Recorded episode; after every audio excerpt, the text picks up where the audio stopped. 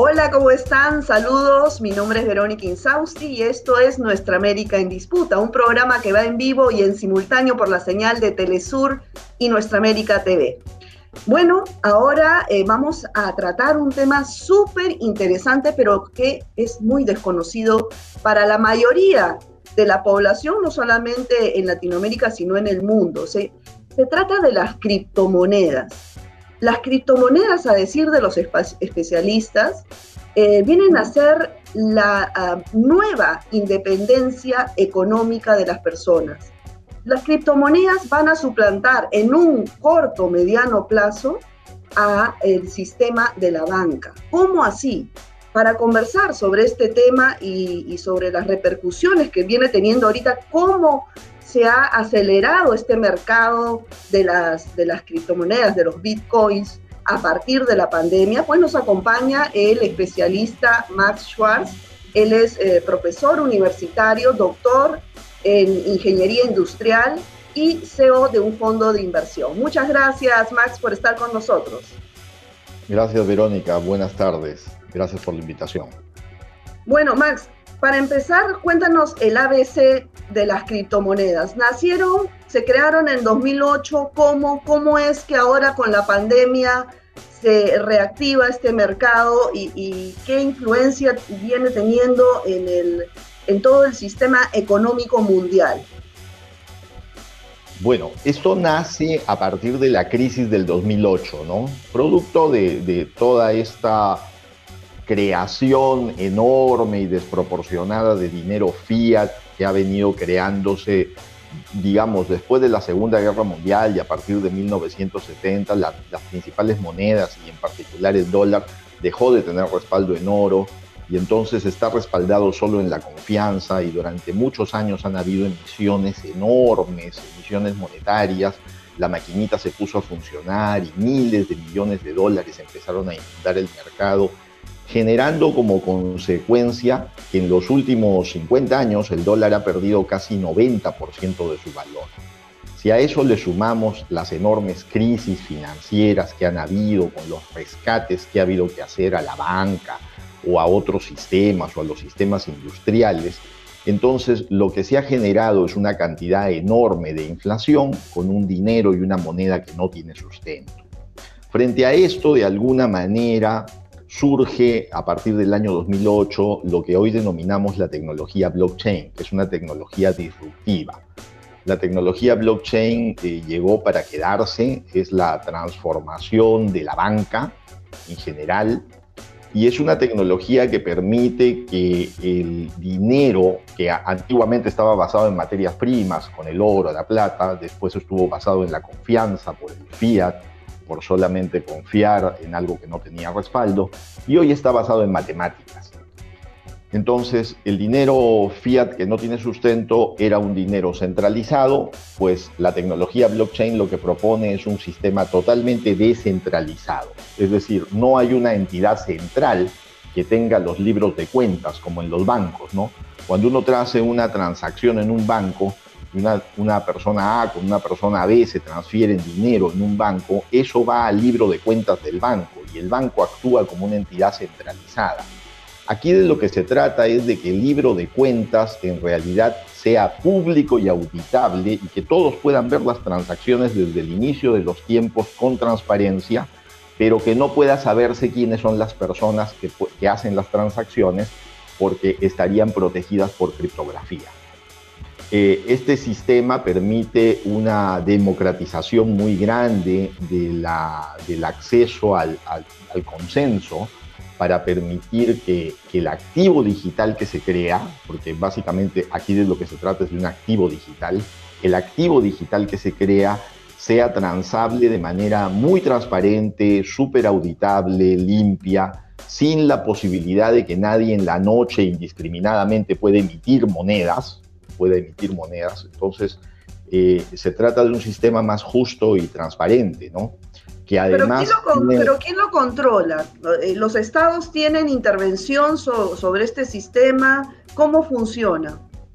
Ya, es un sistema que no es eh, hackeable, que no es posible de ser controlado por ningún estado, es un sistema que está controlado por la naturaleza y la fortaleza de la propia red. Se trata de un conjunto de miles de computadoras distribuidas alrededor del mundo que tienen el libro de cuentas y que pueden permitir y digamos permitir visualizar de una manera transparente las transacciones y evitar que se, que se emita un doble gasto, evitar que, que exista, digamos, suplantación o evitar que pueda generarse una moneda falsa. Eso no existe, ¿no? Ahora la tecnología es mucho más grande que solamente las monedas, es decir, sirve también para otras cosas, pero la principal aplicación es la tecnología que ha permitido crear criptomonedas y la principal criptomoneda que hay en el planeta es el Bitcoin, que es una moneda descentralizada, ¿no? Ahora me, me contabas que solamente el 1.58% de la población mundial cuenta con bitcoins, ¿no? Pero sin embargo ahora con la pandemia esto, este, este mercado se ha impulsado de una manera, se ha reactivado muy rápidamente, ¿no? ¿Cómo visualizas esto? Eh, este es un proceso de adopción. Primero apareció un proceso de adopción personal de algunas personas que conocían o se acercaron a esta tecnología y empezaron a utilizarla después se convirtió en una adopción de instituciones, es decir, las instituciones empezaron a poner bitcoins en sus balances para tener un activo que tenga valor. Recuerda que cada vez que hay una crisis financiera, antiguamente el refugio era el oro. Bueno, esto es una alternativa al oro y es como lo que se denomina oro digital. Entonces, las empresas en un segundo momento empezaron a colocar bitcoin en sus activos. Entonces, el primer paso fue personal, la segunda adopción ha sido de instituciones y la tercera gran adopción es de países, ¿no? Ya tenemos un país como El Salvador que ha adoptado Bitcoin como moneda de curso legal y eso va a generar una enorme transformación en la manera como pueden hacer una serie de actividades financieras, empezando con las remesas, que son una parte importante de su producción. Ahora, eh, bueno, antes de, pasar al caso de Salvador, que es súper interesante, ¿no? Pionero en el mundo en, bitcoins, como lo señalas, pero eh, quería preguntarte más eh, sobre el funcionamiento de, este mercado. O sea, por ejemplo, si yo quiero comprar o vender bitcoins, ¿cómo hago? ¿Cómo, ¿Por qué es que dices que es el oro, digamos, tecnológico? ¿En qué se fundamenta esto? ¿Cuál es el, fundamento de, cada Bitcoin? ¿Por qué cuesta más o tiene más valor que el dólar? Efectivamente. El fundamento es la potencia de la red y la infraestructura tecnológica que la soporta en las miles de computadoras que permiten validar las transacciones. Ahora, el valor de Bitcoin en términos de dólar es un proceso sujeto de oferta y de demanda como los bitcoins no, son, no pueden ser emitidos así tan fácilmente, para poder emitir un nuevo bitcoin hay que resolver un complejo algoritmo matemático y el bitcoin por diseño de red solo puede tener 21 millones de monedas. ¿Eso qué significa? Significa que la oferta es finita y cuando un bien, un activo, la oferta es finita y limitada y además escasa como tal, entonces adquiere mucho más valor por oferta y demanda la adopción de Bitcoin hoy día es el 1.58% de, de las personas más ricas, de los millonarios. Solo el 1.58% de los millonarios accede a Bitcoin. En el planeta la adopción no llega al 1%, entonces es, es, es muy pequeñita, porque es una tecnología en adopción poco conocida, se va a ir entrando poco a poco en esto, ya hay instituciones que han entrado, ya hay países que han entrado en el proceso, y es un cambio tecnológico muy grande. Ahora, ¿cómo tú puedes comprar bitcoins en la práctica? Bueno, existen lo que se llaman casas de cambio. Entonces uno va a una casa de cambio, se registra para evitar todo esto del lavado de activos, etcétera. Hay un KYC, te registras y entonces tú puedes acceder a comprar bitcoins con dólares, con euros, con tu moneda local, con soles en el Perú. Puedes comprar bitcoins y adquirirlos y cargar tu wallet, tu cartera las, carteras digitales que opera Bitcoin son gratuitas, son muy seguras, hay de varios tipos, hay carteras físicas, hay, hay carteras eh, virtuales, hay carteras en la nube, y entonces en esas carteras vas cargando tus bitcoins para, sea para acumular o sea para transaccionar. Poco a poco existen, ya en el Perú también existen algunos comercios que aceptan bitcoins para transacciones, digamos, comunes o cotidianas, y en la medida en que esto se adopte mucho más, pues vas a tener una, una alternativa de moneda que va a poder funcionar y que además cumple con todos los requisitos que una moneda debería tener, ¿no? incluyendo la tan cuestionada a veces reserva de valor, porque se dice que hay, hay una volatilidad muy grande, pero la volatilidad es inherente a un activo que recién nace. Este es un activo que está recién en un proceso de adopción. En la medida que el activo, eh, digamos, haya sido adoptado totalmente, entonces es un activo que por su escasez tiende a ser muy valioso. cada vez que veo un Bitcoin, yo en realidad lo que veo es medio millón de dólares en el corto plazo y un millón de dólares en el, mediano y largo plazo, que en realidad a, valores de inflación debería ser un equivalente de 10 a 12 millones por cómo se viene devaluando el dólar. Ahora, tú, tú, mencionabas, eh, tú mencionabas que, mm, bueno, la, la pandemia pues ha acelerado todo este, el mercado de los bitcoins pero que esto, mm, esto es comparable con la creación del Internet. ¿En qué sentido? ¿Por qué es tan importante? La, tecnología blockchain es comparable con la creación del Internet. Eh, cuando creamos los humanos el Internet, empezamos a, a, desarrollar un sistema que permitía transmitir, digamos, mensajes, comunicaciones a través de un sistema ordenado como la red, como el Internet. Pero hoy día Bitcoin te permite por primera vez en el planeta transferir valor. Es decir, ya no solamente es como un Internet evolucionado que te permite transferir valor. Entonces es una tecnología tan disruptiva que llega a compararse con la creación del Internet como tecnología, ¿no? Ahora, eh, la adopción va a ser que esta tecnología se fije en la manera como hacemos las cosas, porque esta tecnología prácticamente desaparece una serie de intermediarios que, revolucionan la manera como vemos las finanzas, porque al ser descentralizada ya no necesita una, una, digamos, entidades centrales que puedan hacer de validadores. Los validadores son la propia red. Lo que necesita es digamos, acceder a esto a través de un teléfono celular, ahora y en el futuro a través de tecnologías de reconocimiento facial o tecnologías de reconocimiento este, con inteligencia artificial de las personas, para que las personas puedan firmar con su rostro, ¿no? Ahora, ¿cómo queda, ¿cómo queda el sistema financiero ante la irrupción de las criptomonedas? ¿Cómo va, van a quedar los bancos, por ejemplo? Yo lo que creo es que van a tener que adaptarse. Eh, todos los bancos, hoy día la industria financiera eh, al principio pasa por un proceso inicial de negación, ¿no?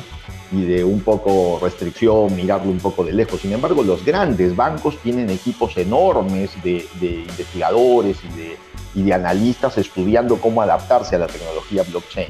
O sea, saben que esto sopla en el hombro, saben que esto es una tecnología que puede desaparecer la banca y lo que van a tener que hacer es adaptarse.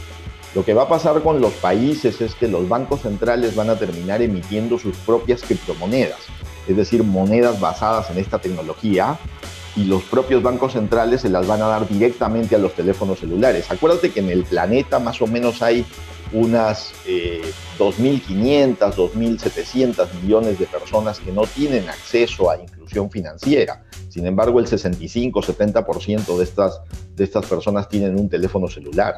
Por lo tanto, es una forma enorme de, generar inclusión financiera en, en, aquellos lugares donde la banca no llega, ¿no? Entonces, pero eso es, digamos, eso es complementario para poner en el sistema a personas que no estaban en el, en el sistema financiero, pero las que están en el sistema financiero también van a recibir una transformación. La banca va a tener que transformarse para pasar a un sistema de blockchain que permita utilizar las monedas de los bancos centrales, las monedas que emitan. De hecho, ya existe el, conocido como yuan digital, que es la criptomoneda china, y se está trabajando en, a nivel piloto, por supuesto, por ahora, desde el Banco Central chino, y ya existen trabajos muy avanzados para sacar el dólar digital y el euro digital, que van a ser los equivalentes en criptomonedas de las monedas que hoy conocemos. En Pero en el caso de la banca, por ejemplo, pues, ¿no? Eh, el sistema financiero que ha sido tan abusivo con esto de los intereses, ¿no? Eh, Efectivamente. el Bitcoin no, no existe, ¿no? Porque, por ejemplo, eh, también hay, hay posibilidades de acceso a crédito con una tasa de interés mínima que, que, hoy día los bancos es imposible que la, la puedan ofrecer. Cuéntanos un poquito más de, de eso. Mira, esto es este, hasta en cierto sentido indiscriminado. La, la, la, pandemia es como un baldazo de agua fría a todas las economías en el planeta. Paró las economías. Y frente a la pandemia hubo grandes emisiones de dinero para compensar el proceso y entonces los capitales se tomaban a costo cero de, la, de los bancos centrales americanos. Entonces se tomaban a costo cero y este costo cero era como que en realidad te lo estén dando a menos 3%, porque si tú le pones la inflación, en realidad si te dan algo a costo cero, es como que te lo den a menos 3. Esta banca la colocaba en Europa y en Estados Unidos al 1%, 2%, en banca corporativa internacional al 3%, y cuando llegaba el dinero a países menos desarrollados, a países de Latinoamérica, a otros países menos desarrollados, entonces la banca lo tomaba en 4 o 5% y lo colocaba en 25, 30, 45 y hasta 120% en el sistema a colocarlo en préstamos que en realidad pues no tienen sustento, o sea, no hay una correlación entre cómo tomaste el dinero y cómo lo colocas, ¿no? Y esto sin contar los mercados negros de prestamistas y todo lo que existe que te puede llevar pues a 200, 300 o 400%. Frente a esto aparecen las finanzas descentralizadas en las finanzas descentralizadas se generan pools de liquidez de criptomonedas y estos pools de liquidez permiten con los colaterales apropiados generar y tomar, eh, digamos, eh, préstamos o colocaciones en criptomonedas que podrían ser criptomonedas estables o criptomonedas en adopción para poder hacer operaciones a costos muy bajos. Estoy hablando de 1, 2, 3, 4%, dependiendo de la naturaleza del proyecto al que tú puedas este, acceder. Entonces te genera una mayor democracia y por primera vez hay algo que me parece fundamental y es la independencia del dinero del Estado. Entonces el Estado no tiene cómo regular. El Estado, la única manera que tiene para poder asegurarse de que esto vaya bien es hacer un proceso grande de adaptación mediante gobierno digital, adaptación mediante blockchain y por otro lado controlar los puntos de entrada. Y los puntos de entrada son las casas de cambio. En las casas de cambio tú sí puedes asegurarte de que las personas que hacen comercio con criptomonedas sean personas que no están haciendo lavado de activos, que no están haciendo operaciones ilegales, etcétera. Y esa es una manera correcta, sana de poder asegurarse de cómo entrar en este criptomonado, en esta en este Claro, pero pero digamos que la, la tendencia de este acelerador de, toda la digitalización, o sea, los estados no pueden ni siquiera adaptar sus sistemas de administración tributaria a la economía digital, que ya tiene varios años, y mucho menos a, este sistema del, del, mercado de las criptomonedas, ¿no? O sea, va a tardar mucho y mientras tanto el mercado sigue creciendo de una forma eh, inmensa, ¿no? Minuto a minuto tras la pandemia. Yo, soy un convencido de que la exclusión es, este, digamos, la exclusión y los problemas y las restricciones es lo que genera fuentes de innovación muy grandes. Mira el caso de Nigeria. En Nigeria hubo prohibición del Estado, una poca adaptación, sin embargo los ciudadanos de a pie empezaron a utilizar Bitcoin. Es el lugar de mayor adopción de Bitcoin a nivel personal en el mundo, donde las personas incluso pagan un sobreprecio por obtener el Bitcoin en esas casas de cambio. O sea, las casas de cambio hacen, digamos, este, una gran fiesta con esto, pero sin embargo, hay una adopción de persona a persona, de pagos de persona a persona enorme de manera personal en Nigeria. Y eso es un caso muy exitoso de cómo la exclusión va generando espacios para generar innovación financiera. Imagínate mercados enormes como India, como China, que están oprimidos por determinados casos, coyunturas, o mercados como los nuestros, que están a merced de los políticos y, digamos, la manera como, como los sistemas arman, los sistemas bancarios arman las cosas, pues esto genera innovación, genera espacios para hacer innovación y genera una alternativa independiente, libre, directa a la que puede acceder cualquier ciudadano que tenga un celular. Y eso es ahora, ¿no? Porque en el futuro va a ser simplemente con tecnologías biométricas que tú vas a poder acceder a demostrar que eres tú el que hace la transacción, ¿no? claro, y hay, hay una tendencia también, ¿no? A, desmonetizar, digamos, todos los activos, el, el mercado inmobiliario, por ejemplo, ¿no? Eh, ¿cómo, ¿cómo, va, ¿Cómo va el mercado inmobiliario con este tema del, yo, de, los, de las criptomonedas, de los bitcoins? Yo soy un convencido de que Bitcoin, que todavía, es, bueno, es un activo que no pueden despreciar por el tamaño, es un activo hoy día sin adopción de casi un trillón de dólares, es decir, es un décimo del mercado del oro, pero tiene un potencial para ser muchísimo más grande porque no hay una adopción masiva. Pero Bitcoin tiene la fortaleza de poder desmonetizar una serie de mercados. Lo que va a terminar pasando es que va a desmonetizar rápidamente el mercado del oro, cuando hay una crisis financiera se van a ir directamente al Bitcoin cuando sea un poco más estable el precio no al oro porque el oro tiene costos de custodia muy grandes, etc.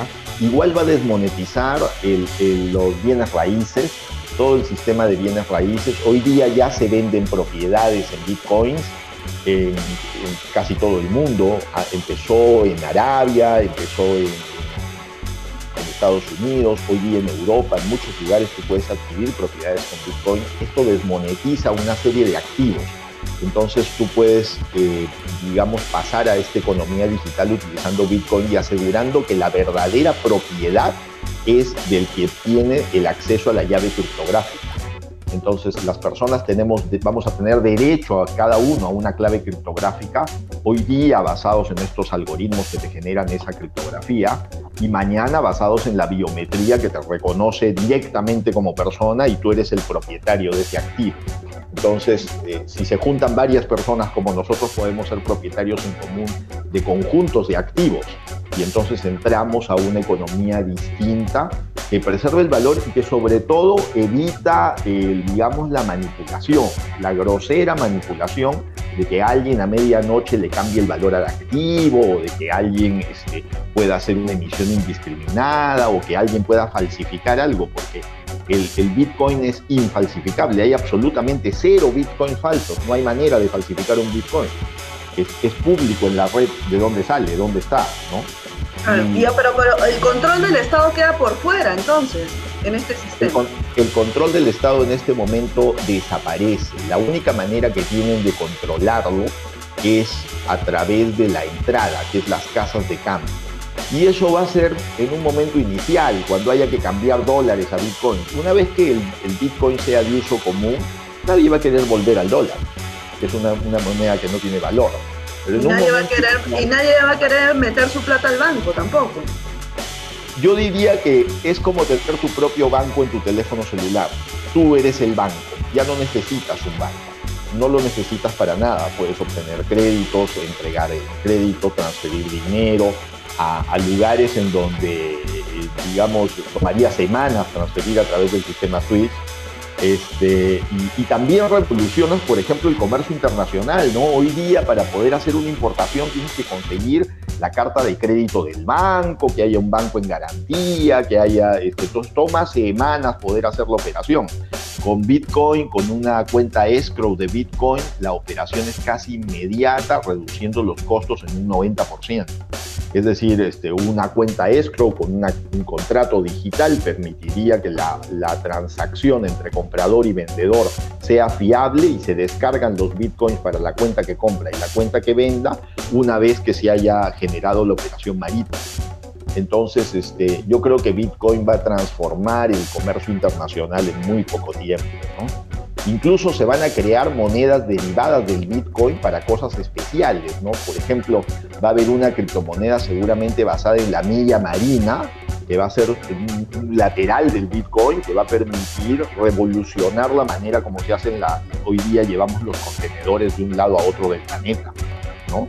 Eh, pero no solamente eso, la minería física va a ser más transparente porque vamos a poder poner las reservas de minerales en blockchains, la, digamos, el sistema de salud puede ser muy transparente porque porque vamos a poder mantener un registro inmutable de las historias clínicas de las personas y súper seguro porque nadie tendría acceso a esas historias clínicas. Y, una serie de aplicaciones que blockchain trae porque la tecnología es disruptiva y está en, un, en una creciente adopción. No es nuevo, nuevo, porque acuérdate que esto surge el 2008, ya llevamos 13 eh, años, 12 años con la tecnología, este, pero es una tecnología naciente que está en creciente proceso de adopción. Esa es un poco la idea. Ahora, eh, siendo, escuchándote, me preguntaba, ¿cómo es que uno, eh, el, primer país que adopta como país la criptomoneda, ¿no? el Bitcoin, no es uno del primer mundo, sino eh, es El Salvador? ¿Cómo así? ¿Cómo, cómo, cómo el gobierno actual decide apostar por adoptar eh, esta, la, cripto, el Bitcoin como oficialmente ya, ¿no? Porque eh, ahí se paga, en vez de pagar eh, con la moneda local o con dólar, pagas con Bitcoins. ¿Cómo, se, ¿Cómo ha venido funcionando esto? Sí, bueno, es, natural quizá, esto surge a partir de un país pequeño, ¿no? Este, el Salvador es un país pequeño, pero tiene algunas curiosidades, ¿no? La economía de El Salvador es una economía de más o menos 27 mil millones de dólares, pero tiene casi 2.000, 2.200 millones de dólares de remesas permanentes en esta economía. Entonces, este, es cierto, uno esperaría que un país grande la adopte, pero lo que yo creo es que los países grandes van a empezar a mirar cómo es, cómo ha funcionado este piloto del Salvador. Y el Salvador, es un de ensayo, digamos. E, exactamente, es, una, es, un piloto en el cual eh, se empieza a dar esto. Ahora, El Salvador, ¿por qué? Tenía condiciones para hacerlo. Ya habían algunas localidades en El Salvador en donde se utilizaba Bitcoin para comprar este, paletas de helados. O, acuérdate que el Bitcoin es, eh, digamos, eh, divisible en, en algo que se llama satoshis. Es decir, eh, eh, un Bitcoin es 10 a la menos 8 satoshis, eh, hacen un Bitcoin, digamos, en el proceso tú tienes 100 millones de satoshis, hacen un Bitcoin. Entonces, tú puedes pagar con satoshis, fracciones de Bitcoin, pequeñas cosas como si compraras. Entonces, en El Salvador ya había algún tipo de adopción, era pequeña, por supuesto, pero ahora lo que se ha permitido es que se convierta en una moneda de curso legal. ¿Qué significa? Que puede ser aceptada por cualquier ciudadano y puede ser convertida en dólares por cualquier ciudadano en el momento si prefiere tener dólares. Acuérdate que El Salvador ya estaba dolarizado, o sea, ya era un país dolarizado, ya, ya, ya tenía el dólar como moneda, es como Ecuador, que ya tienen el dólar como moneda, ¿no? no tenían una moneda local. Entonces, ahí de lo que se trata es de una adopción que, que va a prometer mucho porque va a bajar enormemente los costos de, remisión de estas remesas que llegan al Salvador, pero va a permitir también la interacción de una economía digital en donde una parte importante de la población estaba fuera del sistema financiero, no tenía acceso a la banca. Y hoy día, gracias a tener un teléfono celular, tiene el banco en su mano, tiene el banco en su mano, entonces es una transformación poderosa existen casos muy similares de legislaciones que se van a ir adaptando en otros países, como Paraguay, como la propia Nigeria, que ya tiene en la, en la práctica una actividad personal en las personas de Bitcoin, ¿no? Eh, sin embargo, en El Salvador el catalizador ha sido el tener un presidente que tenga una formación en este conocimiento y formación en, activos digitales, en criptomonedas y en general en tecnología. Entonces el presidente que tienen ha sido muy activo en estas cosas y él ha sido el primer convencido y es el principal promotor, ¿no? Porque esto ha pasado por una aprobación del Congreso, el Congreso lo ha aprobado y se ha convertido por primera vez en el mundo en una moneda de curso legal. Lo que yo creo es que en algún momento, con, con, lo que puede llegar a significar Bitcoin en el planeta por la tecnología que tiene, se podría llegar a convertir incluso en uno de los derechos especiales de giro. Acuérdate que los derechos especiales de giro son una canasta de monedas que sirven para el comercio internacional. Bueno, aquí eh, eso es un poco la mira, ¿no? En algún momento va a terminar pasando eso para estas transformaciones. Incluso el, el FMI lo, van a emitir eh, derechos especiales de giro ahora en agosto para todos los países miembros del FMI, ¿no? ¿Y tú crees que eso, eso va a cambiar a, criptomonedas? Ese sería, digamos, que, tendría más sustento, más valor. Que originalmente no. Yo creo que originalmente el FMI va a ser una guerra férrea a la adopción de esta tecnología, porque de alguna manera les quita control Entonces, esta va a ser una batalla y solamente cuando estén a punto de perderla van a unirse al proceso. Entonces, este, esta va a ser una batalla dura, va a ser una batalla dura de los países, va a ser una batalla dura de los gobiernos y sus instituciones. Ya ha sido fuertemente criticado El Salvador por el FMI, la banca mundial, digamos, en el proceso. Eh, va a tener represalias en algún momento, pero lo que yo pienso es que esto va a ser un laboratorio de ensayo para que países más grandes empiecen a adoptarlo, porque ya de hecho en la práctica sus ciudadanos lo están adoptando. Los ciudadanos están empezando a decir, oye, necesitamos algo que nos genere independencia financiera de todo lo que nos hace en el camino, ¿no? La pandemia ha sido un balde de agua fría efectivamente para todas las economías todas vamos a tener que ver cómo nos reactivamos después de la pandemia. Algunas ya se reactivaron totalmente, como China, Israel, ya se reactivaron totalmente. Otras, otras están en, muy, en un camino muy pronto y otras pues nos va a tomar algo más de tiempo reactivarnos en el, en el, en el proceso, pero la adopción tecnológica es evidente, inminente, ¿no? Cada vez más las regulaciones se van adecuando, ¿no? En, Alemania, por ejemplo, a partir del día de hoy, eh, se ha recibido autorización para que más o menos unos 4.000 fondos de inversión alemanes ya puedan tener la posibilidad de poder invertir parte de su cartera en cripto. En Estados Unidos ya existe la regulación para que los bancos puedan tener cuenta custodia en criptomonedas para sus clientes.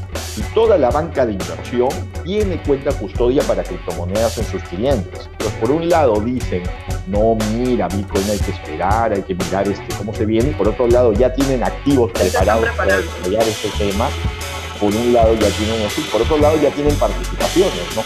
Ya tienen participaciones directas en criptomonedas o indirectas.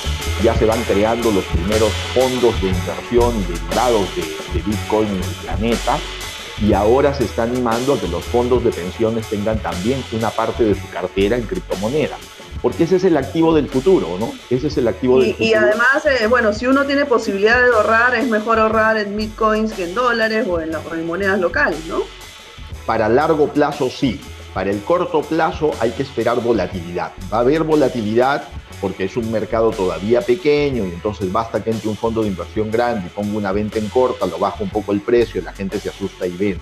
Pero para el largo plazo es un activo que hoy día es de un trillón de dólares, que muy pronto va a ser de 10, de 20, de 100 trillones de dólares y es un activo que va a permitir hacer la diferencia. Sin embargo, en términos numéricos, si tú lo ves año a año, la rentabilidad que ha tenido Bitcoin es muy superior a cualquier activo del mercado. O sea, el oro no ha tenido eh, cada, eh, digamos, como rentabilidad anual, quitando la volatilidad diaria y mensual, como rentabilidad anual no ha tenido las rentabilidades que tiene Bitcoin, ni el oro, ni ningún activo que hay en el planeta. Entonces, esto es la diferencia, ¿no? Oye, bueno, Max, eh, nos ha pasado largo el tiempo, de verdad que hay un montón de puntos que se han quedado en el tintero y, y, y, interesantísimo. Yo te agradezco mucho. Seguramente te vamos a volver a invitar para seguir conversando de eso porque eh, es, eh, es, un tema muy importante y desconocido por la gran mayoría de, de la población. Te agradezco muchísimo. En realidad sí hay, hay un proceso, es poco conocido pero con el tiempo esto es lo que llegó para quedarse, ¿no? Esto es, esto es parte es. del proceso. Gracias, Vero. Así es. No, gracias a ti. Bueno, amigos y amigas, nos han ganado el tiempo, interesantísimo el tema. Yo sé que ustedes han estado apuntando, prometemos regresar con, con este tema porque hay tanto por, por analizar, no solamente desde, desde, la, desde la función de los estados frente a, a este boom de las criptomonedas, sino también cómo eh, va a afectar o beneficiar, mejor dicho, al ciudadano de a pie, a las empresas, en fin. Hay tanto por conversar sobre los bitcoins, sobre las criptomonedas y lo vamos a volver a tocar en este programa, no se preocupen. Bueno, cuídense mucho, nos vemos en una próxima emisión de Nuestra América en Disputa. Chao.